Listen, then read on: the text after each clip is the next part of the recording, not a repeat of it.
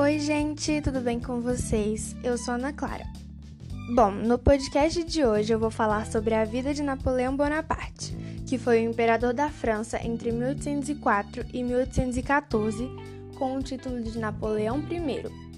Ele foi um líder político, ditador e comandante do exército francês, onde conquistou uma grande extensão territorial. Bom, Napoleão Bonaparte nasceu em Ajaccio, a capital da ilha de Córcega, na França, no dia 15 de agosto de 1769. Ele era filho de Carlos Maria Bonaparte e de Letícia Ramolino. Seu pai, Carlos, era jurista formado em Pisa, na Itália. E sua mãe, Letícia, era descendente de uma família de pequena nobreza na Ligúria, Itália. E ele era segundo filho de uma família de sete irmãos. Napoleão começou a estudar em Ajaccio e, com 10 anos de idade, ingressou no Colégio Militar de Brienne, na França. Em 1784, ingressou na Escola Real Militar de Paris, onde começou sua carreira. E aos 16 anos ele já era subtenente de artilharia. Mas aí, em 1789, teve o início da Revolução Francesa, que levou a França a passar por muitas modificações políticas, sociais e econômicas, como nós já estudamos. Nessa época, ele realizava missões secundárias pelo interior da França e conheceu Josefina Beauharnais, que era viúva de um general guilhotinado na Revolução. E aí, no dia 9 de março de 1796, eles realizaram a cerimônia de casamento. Dois dias depois de casado, sim, dois dias, Napoleão partiu para a guerra na Itália, onde revelou seu extraordinário gênio militar e obteve importantes conquistas territoriais para a França. Mas aí vocês me perguntam, o que, que a Revolução tem a ver com Napoleão? Então, Napoleão marcou presença na Revolução Francesa. Inicialmente, ele era contra ela, pois ele era fiel à monarquia e à disciplina militar. Só que aí, aos poucos, os soldados do seu destacamento começaram a se juntar aos patriotas na defesa dos ideais de liberdade, igualdade e fraternidade. Então, Napoleão mudou de lado e entrou para o Partido dos Jacobinos. Em 1799, os girondinos se aliaram a Napoleão e, junto, deram o golpe derrubando o diretório, chamado de Golpe de 18 de Brumário, que, mudando para o nosso calendário, foi em 9 de novembro de 1799.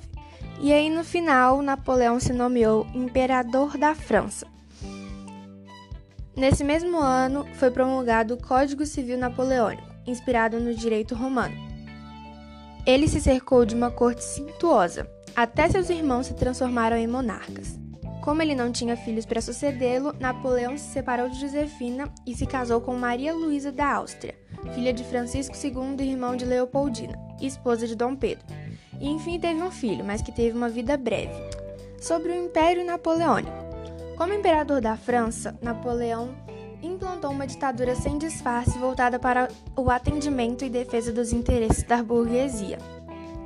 As liberdades políticas e individuais de pensamento foram aniquiladas. Tudo estava sob seu controle.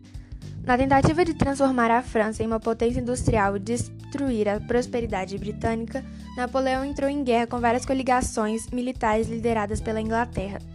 Em pouco tempo, seu exército conquistou vários países.